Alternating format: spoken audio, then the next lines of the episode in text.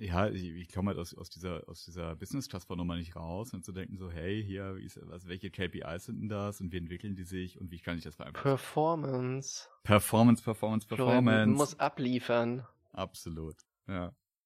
ja. Das, das wäre ja scheiße, wenn in der Freizeit einfach nur was macht, weil es Spaß macht. TSL, das ist der Podcast für Business Casper, Nerds und alle dazwischen. Nur echt mit Christoph und Florian und der Roboterstimme eures Vertrauens. Viel Spaß mit der neuen Folge. Na dann, let's go. Let's Hallo Florian. Hallo Christoph. Ist es fetzig bei dir? Willkommen bei TSL. Was ist Yay. es? Fetzig. Fetzig?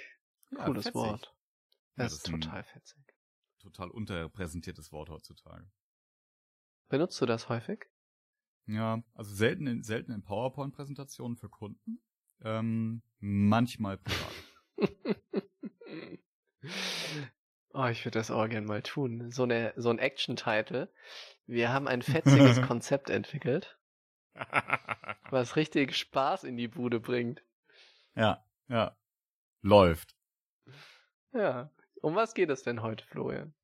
Heute geht es ähm, nicht darum, wie man irgendwie Modewörter der 80er Jahre in PowerPoint-Präsentationen unterbringt, ohne dass es jemand merkt. Wobei das auch interessant wäre. Ähm, aber heute wollen wir uns ähm, so, so, ja, so Management Consulting Essentials vornehmen.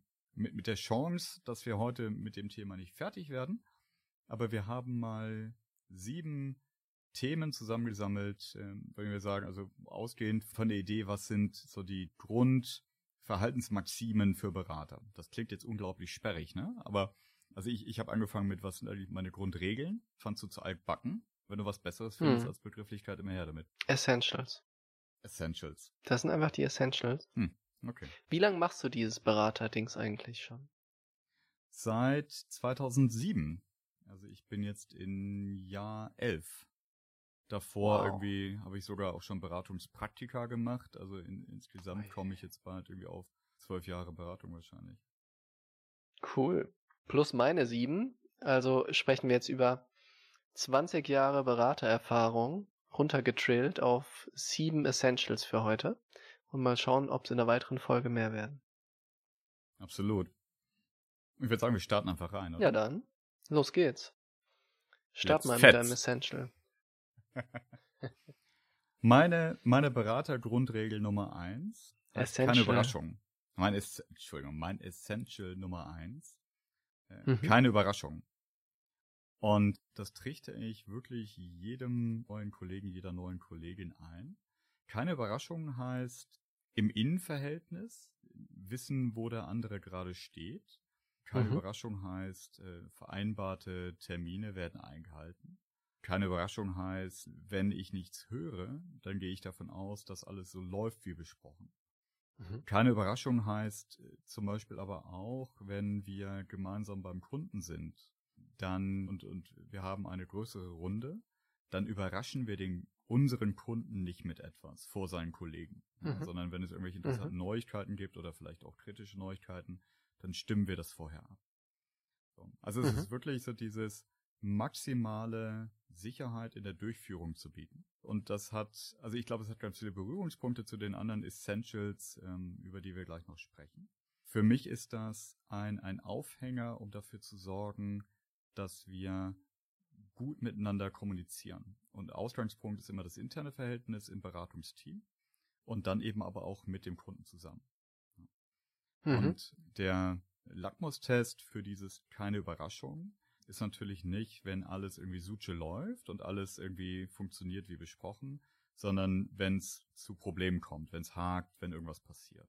Also konstruiertes Beispiel, Projekt geht wunderbar voran, Berater hat einen Teilstream eines Projektes, macht eine Analyse, führt die durch, äh, präsentiert das Ergebnis, stellt am Abend danach fest, ach du Scheiße, ich habe hier irgendwie einen Zahlendreher in der Formel, das Ergebnis ist nicht plus eine Million, sondern minus eine Million. Ja, die mhm. Ableitung, mhm. die wir strategisch daraus getroffen haben, alles falsch, richtig Mist. Mhm. So. Was heißt dann jetzt in dem Kontext keine Überraschung? Weil er, er ist ja jetzt selber überrascht davon, dass er einen Fehler gemacht hat. ähm, Er ignoriert das einfach und sagt, Florian hat gesagt, keine Überraschung. Ja, genau. Nein, natürlich nicht. Das heißt, in, in dem Fall sofort maximale Transparenz schaffen und zwar erstmal im Team. Ja, das heißt also, wenn, wenn die, wenn die Zeit ist und normalerweise ist die Zeit dafür, informiert der, der Juniorberater seinen Projektleiter und sagt, du, da ist was Blödes passiert. So, weil also, Fehler passieren, selbst in der Beratung, auch wenn wir es nicht gerne haben. Es passiert. So, das heißt also, so früh wie möglich informieren, weil je, je früher wir an die Lösung gehen können der Situation, desto besser ist es.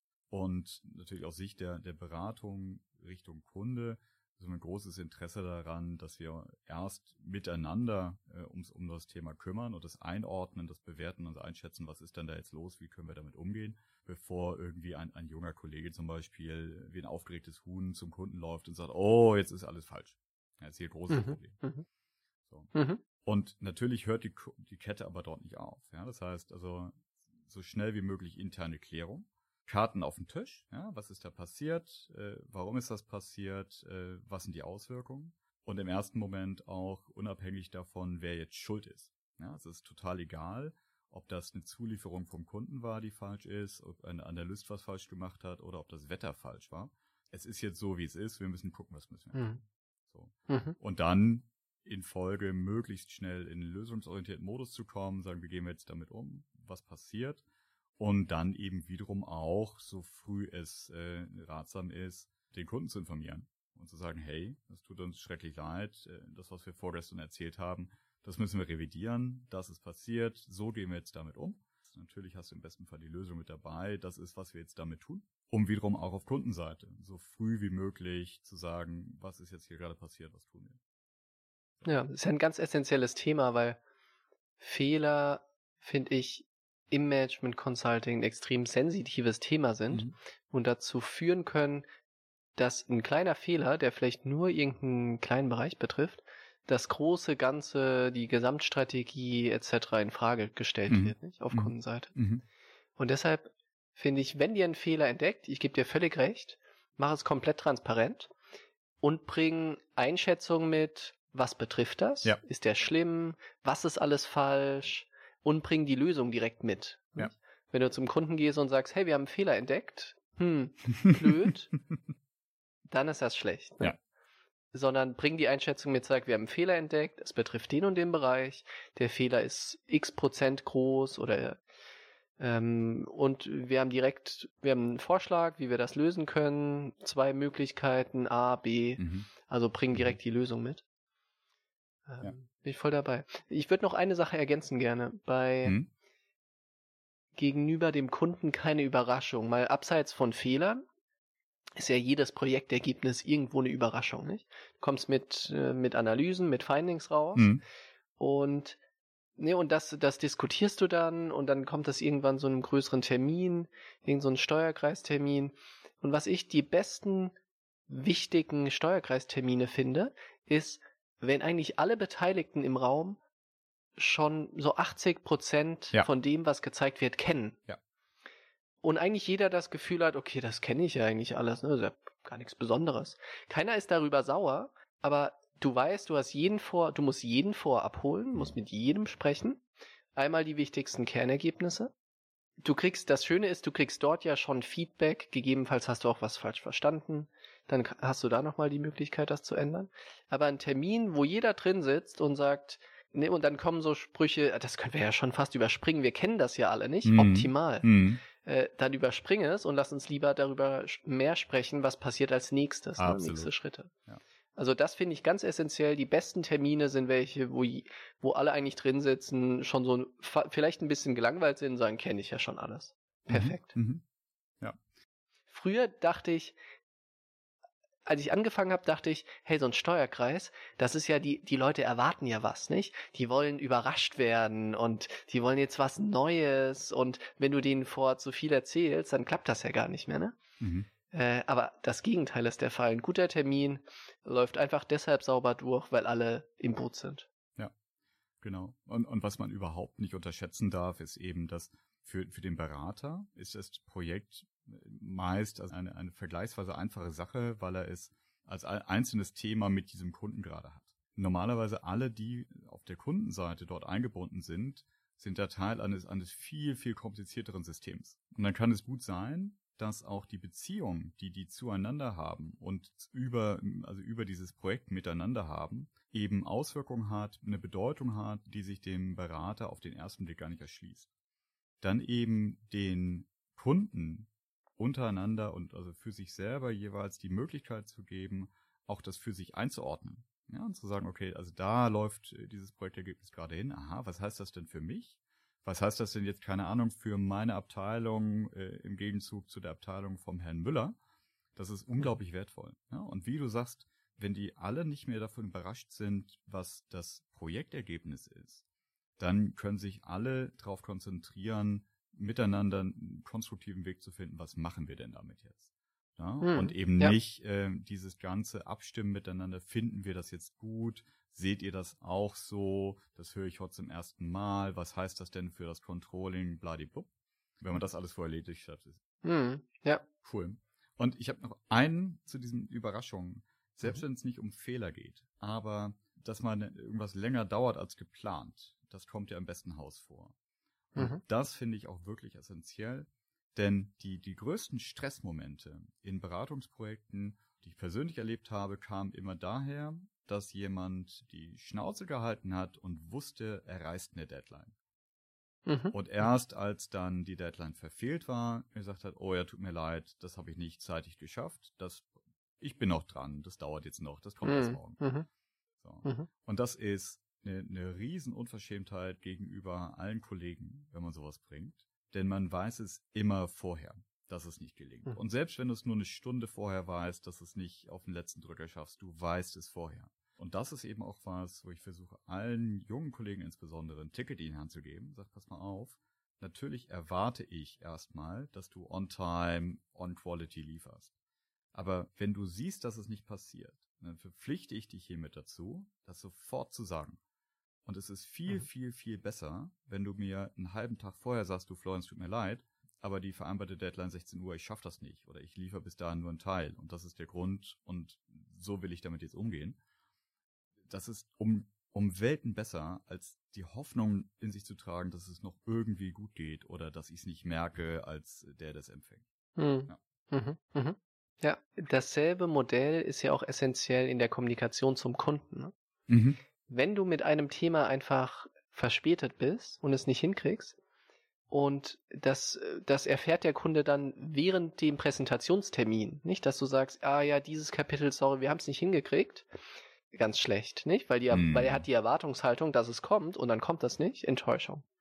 Wenn ja. du ihm ein paar Tage vor sagst, hey, aller Voraussicht nach, es klappt nicht, wir kriegen das nicht zeitlich hin, ähm, lasst uns von der Agenda nehmen dann sagt er einfach im Termin, okay, ich wusste ja, klar, wir machen das das nächste Mal, kein Problem. Ne? Mhm.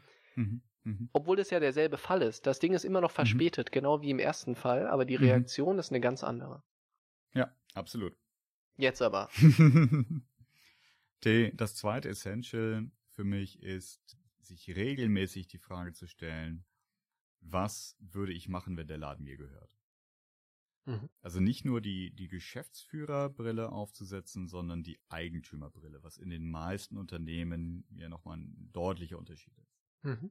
Das ist einfach ja eine, ja wirklich ein, ein Perspektivwechsel. Normalerweise taucht man auf dem Projekt ja an irgendeiner Stelle des Unternehmens ein. Ganz, ganz selten bearbeitet man die global-galaktische Gesamtstrategie, sondern selbst wenn man strategisch arbeitet, macht man das in, in, in gewissen Facetten.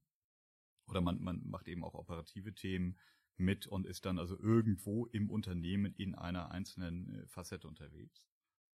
Und diese Frage dient für mich dazu, das einzuordnen. Und zwar aus Sicht des Kunden und aus Sicht des Eigentümers der Firma. Sei es, dass es äh, wirklich also einzelne Personen sind oder die Shareholder es sind. Und zu gucken, was heißt das denn jetzt hier, dieses Projekt? In welchem Kontext steht das insgesamt? Welche Bedeutung hat das wofür? Wie passt das ins Gesamtkonzept rein? Und was würde ich, wenn das alles mein Geld ist, das hier bewegt wird, wenn das mein, die Zukunft meines Vermögens ist, um die es hier geht, meine Legacy im schlimmsten Fall, was würde ich wollen, wie das jetzt hier bearbeitet wird und wie das jetzt hier entwickelt wird? Mhm. Mhm. Es hilft auch, finde ich, wirklich, also es gibt für mich so einen Unterschied zwischen gute und sehr guter Beratung. Gut ist, du machst deine Analysen toll und und und, nicht? Du bietest Optionen, tralala. Wenn du am Ende allerdings dann sagst, okay, wir, wir präsentieren das Ganze und es gibt drei Möglichkeiten, bitte entscheiden Sie sich, was wollen Sie tun. Mhm. Dann sagst du so, hey, ich zeig die drei Möglichkeiten auf, sagt ihr, was zu tun ist, nicht, nicht mein Ding. Ich finde, es ist die Verantwortung, wenn du es sehr gut machst, zu sagen, es gibt die drei Möglichkeiten. Ich empfehle, geht diesen Weg. Mhm. Und diesen einen Schritt zu gehen, nicht nur zu, nicht nur Möglichkeiten aufzuzeigen, sondern, sondern auch ein Stück weit in die Verantwortung zu gehen, nicht? Weil wir sind ja immer so in Anführungsstrichen in der schönen Situation, was zu entwickeln, aber es betrifft uns selten. Mhm. Mhm. Aber zu sagen, ich empfehle den Weg zu gehen, das ist mindestens mal ein Schritt näher an so einer Accountability dran, nicht? Ich gehe auch, ich gehe nicht explizit in die Verantwortung, aber ich gehe den Schritt nach vorne und sage, hey, ich würde jetzt das tun, wenn ich an eurer Stelle wäre diesen Schritt und diese Verantwortung würde ich jetzt auf mich nehmen. Mhm. Das ist, finde ich, so der letzte, der beste Schritt, den du am Ende noch gehen kannst. Ne? Und wenn du diese Denkweise hast, dann erübrigen sich auch viele Fragen während des Projekts, wo du sagst, ja, wir können jetzt A, B oder C machen. Ruf mal jemand den Kunden an und frag, was er gerne hätte. Ne? Nein, triff mhm. die Entscheidung, mhm. was würdest du tun? Ne? Das ist, finde ich, umso genau. wichtiger genau. bei Projekten, die nicht so klar definiert sind, ne? wo es darum geht, weiß nicht, Strategie ist ja meistens so ein fluffy Begriff, nicht? Da mit einem guten Ergebnis rauszugehen aus einem Strategieprozess heißt für mich, oder du kommst nur mit einem guten Ergebnis raus, wenn du wirklich Verantwortung übernimmst und sagst, ich würde diesen Schritt gehen, ich empfehle diesen Schritt aus den und den Gründen. Und nicht sagst, es gibt die drei Optionen, sag mir, wo ich lang gehen soll. Genau, und es, es ist ja im Namen schon angelegt, der Berater ist nicht der Entscheider, hm. Und das heißt immer, dass es eine, ja, eine Distanz gibt zwischen dem, was, was das Projektergebnis ist und dem, was in der Realität dann daraufhin passiert. Das ist in den allermeisten Fällen auch gut so. Ne? Weil wenn ich mir Rat von außen hole, soll das nicht bewirken, dass ich mich selber entmächtige, eigenverantwortlich zu handeln. Und soll es mich nicht in eine Situation bringen, in der ich den Berater dann auch brauche, um zu handeln und um umzusetzen, was ich aus dieser Empfehlung mache. Das kann sein, dass man vom Berater begleitet wird, dass man äh, eben dann also ja, sich eine zusätzliche Unterstützung noch holt in der Umsetzung. Aber in dem Moment, wo ich sage, ich, ich verlasse mich darauf, dass diese externen jetzt für mich also zentrale äh, Weichenstellungen in dem Unternehmen verantworten und durchführen, dann über, übergebe ich an die ja letzten Endes, also ja, das operative Management. Ne? Und mhm, das ja. passiert normalerweise nur in Situationen, ja, wo, ja. keine Ahnung, die Insolvenz gerade abgewendet wurde und tatsächlich das Management ausgeht. Ja, ja. Ich finde, man kommt als Berater mit dieser Denkweise in eine andere Rolle rein gegenüber dem CEO. Mhm. Entweder er weiß, ähm, er ruft an und nee, ich rufe Florian an und dann entwickelt mir Florian drei Optionen und dann kann ich mir die DMI anschauen mhm. und, und entscheide irgendwas. Oder ich weiß, ich rufe Florian an und er entwickelt drei Optionen, hat eine Meinung, und ich komme in so ein Sparring rein. Ja. Nicht? Und das ist der Moment, wo sich die Beziehung ändert.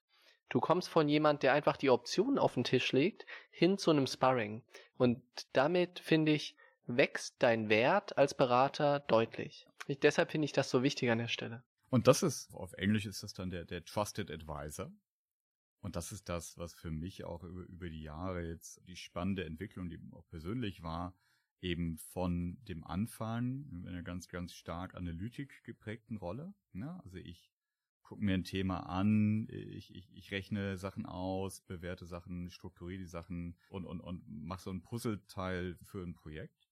Hin mhm. über die Jahre hinzu, ich habe mit meinem Kunden gemeinsam den Überblick über dieses Thema und wir diskutieren genau auf der Ebene, sagen, was würdest du eigentlich jetzt machen? Ne? Mhm. Wissend, mhm. was die Analysen ergeben haben, dass genau das Gleiche passiert aber eben daraus dann die Ableitung zu treffen und zu sagen, Mensch, was bedeutet das denn für dich, lieber Kunde? Was bedeutet das eigentlich für deinen Chef? Was bedeutet das für den, dem das Unternehmen gehört? Ist das insgesamt die richtige Richtung? Und und das ist auch ein, ein, ein ja eigentlich ein, ein Nebeneffekt, aber ich glaube für beide Seiten ganz wertvoller. Daraus ergeben sich oft dann eben auch nochmal ganz andere Diskussionen. Mhm, Wenn man ja. nämlich im Gespräch darüber, was bedeutet das jetzt eigentlich, dann zum Beispiel feststellt, hey, das bedeutet eigentlich, wir müssen, keine Ahnung, wir, wir müssen das Marketing ganz neu denken, weil das, was wir jetzt hier erarbeitet haben, damit das greifen kann, da muss unser Marketing ganz neu aufgestellt sein. So. Und dann stellt man fest, hey, das Marketing war gar nicht involviert, das Marketing war noch nicht mehr im Scope des Projektes. Ja, also der, der reine Inhaltsauftrag, den kann man vollumfänglich zufriedenstellend abschließen, ohne das Marketing angesprochen zu haben. Aber damit das am Ende greift und fliegt, muss das Marketing mit an den Tisch. So, ne? Also solche, mhm. solche Sachen, die einfach diesen, diese, diesen Überblick haben, äh, dafür ist das eine, eine gute Leitfrage, glaube ich. Mhm. Sehr schön. Nummer drei. Das bin ja schon wieder ich, aber dann, äh, ja. dann, dann darfst du ja auch noch. Nummer drei. Weil es passt so gut zu zwei. das stimmt. Nummer drei ist, hör auf äh, Bauch und Intuition. Mhm. Das ist etwas, ja, also ich eher auf die harte Tour lernen musste ähm, oder gelernt habe, weil ich am, am Anfang meiner Karriere wirklich dachte, irgendwie so, so Bauchgefühl und ne, also das klingt ja so weich. Das hat in der Beratung nichts verloren. Ne? Also wir machen die Sachen ganz straight, rechtwinklig, ja, nein, geradeaus, links, rechts. Und ich musste das schnell lernen und, und, und habe das schnell gelernt, dass es super, super wertvoll ist, auf den Bauch zu hören. Ein klassisches Thema ist Interviews mit Kunden, wenn es darum geht, zum Beispiel mit Abteilungsleitern zu sprechen, zu gucken, was ist Ist-Aufnahme, wie laufen die Prozesse, ne, was, was ist da gerade los, je nach, je nach Projektauftrag fragt man nach ganz unterschiedlichen Sachen.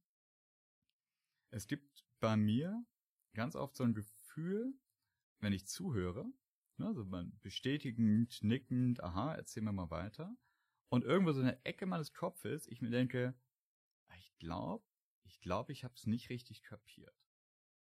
So. Mhm. Als ich ein ganz junger Berater war, war mein Impuls dann, das zu ignorieren, ja, und möglichst sicher mhm. aufzutreten. Ja, wenn ich einmal bestätigend genickt habe, habe ich damit meinem Kunden auch gesagt, dass ich alles kapiert habe. Ich schreibe ja, mir was ja. in meinen Notizblock und versuche im Nachgang irgendwie zu ergründen, was denn das jetzt war. So. Mhm. Totaler Quatsch. Also es mag sein, dass das für, für junge Berater auch wirklich ein Issue ist, ja, weil ähm, also gerade so die, die klassischen, gerade vor der Uni gekommenen Kolleginnen und Kollegen, äh, die ja auch gegen dieses Beratervorurteil ankämpfen müssen. Also äh, da, da kommt jetzt irgendwie der Kinder, Kindergarten angerockt, wir müssen die Welt erklären. Klar, dass man dann nicht auch noch fragen möchte, hm, was haben sie dann damit gemeint?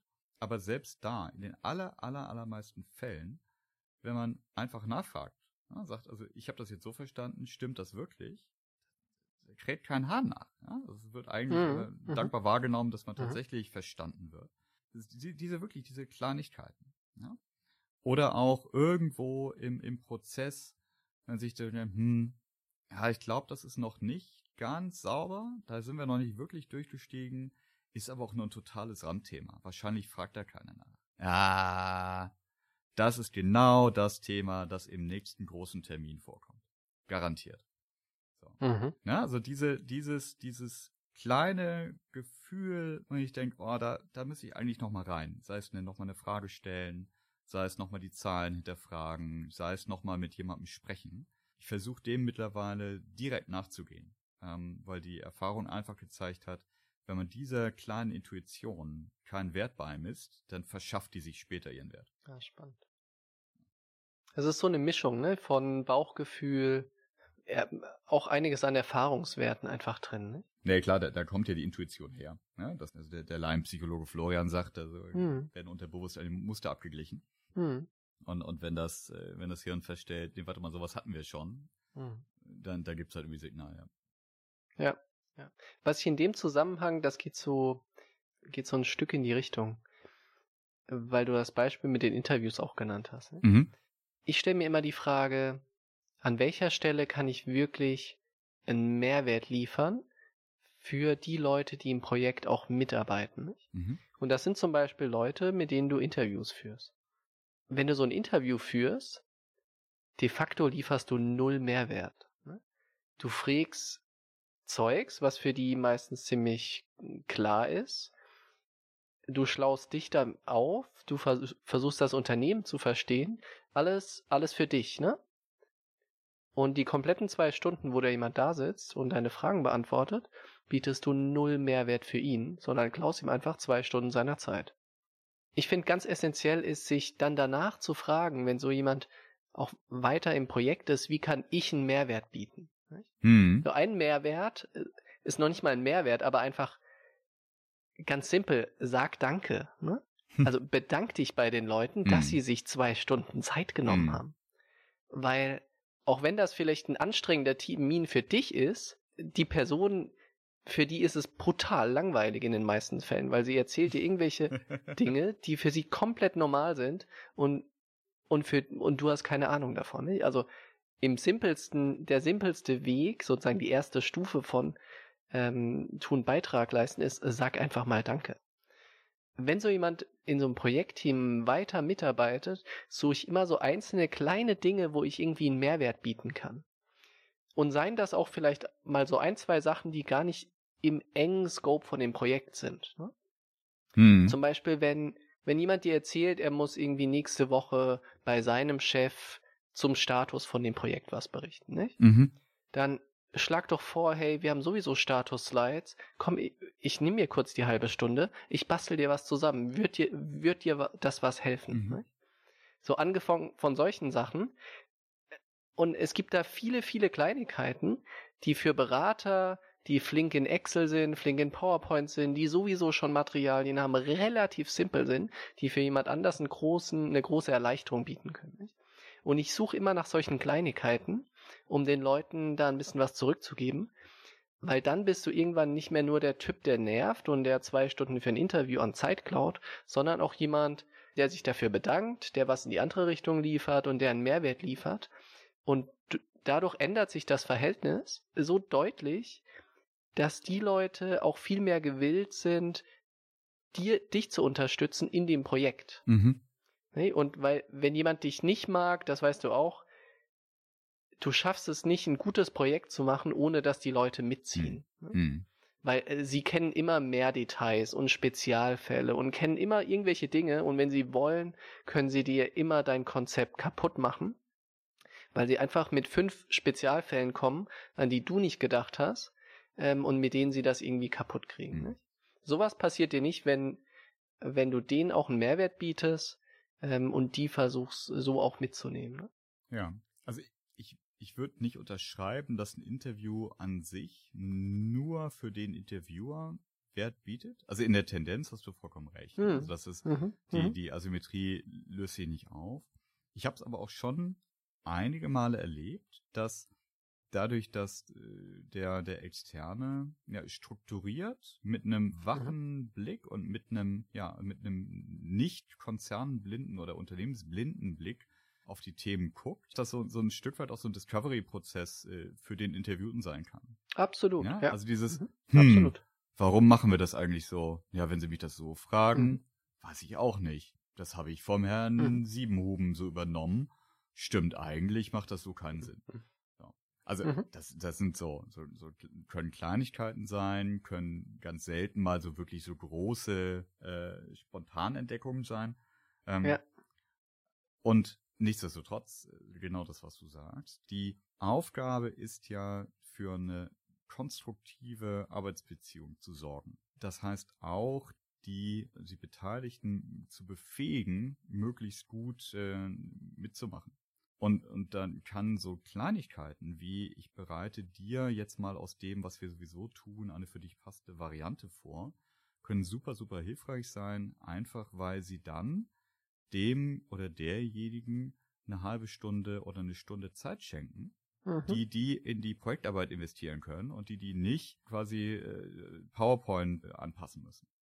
Ne? Und mhm. das ist ja was, ja. also ne, Unternehmensberatungen sind ja was so, so Content produzieren anbelangt, sehr, sehr gut geölte Maschinen. Hm. Also dass das, dadurch, dass das wir bestimmte Formate Tag ein, Tag aus machen, sind wir einfach sehr gut da drin und können uns intern viel darauf fokussieren, was wollen wir denn drauf tun, also was ist der Inhalt, äh, wie, wie erzählen wir das? Und wenn dann äh, in der Kundenorganisation jemand auf dem Niveau selber irgendwie Anpassungen machen möchte, nicht weil die blöde sind, sondern einfach weil das nicht deren täglicher Content-Produktionsstream ist, brauchen die halt normalerweise deutlich länger. Und dann gibt's die Tools nicht und alles Mögliche.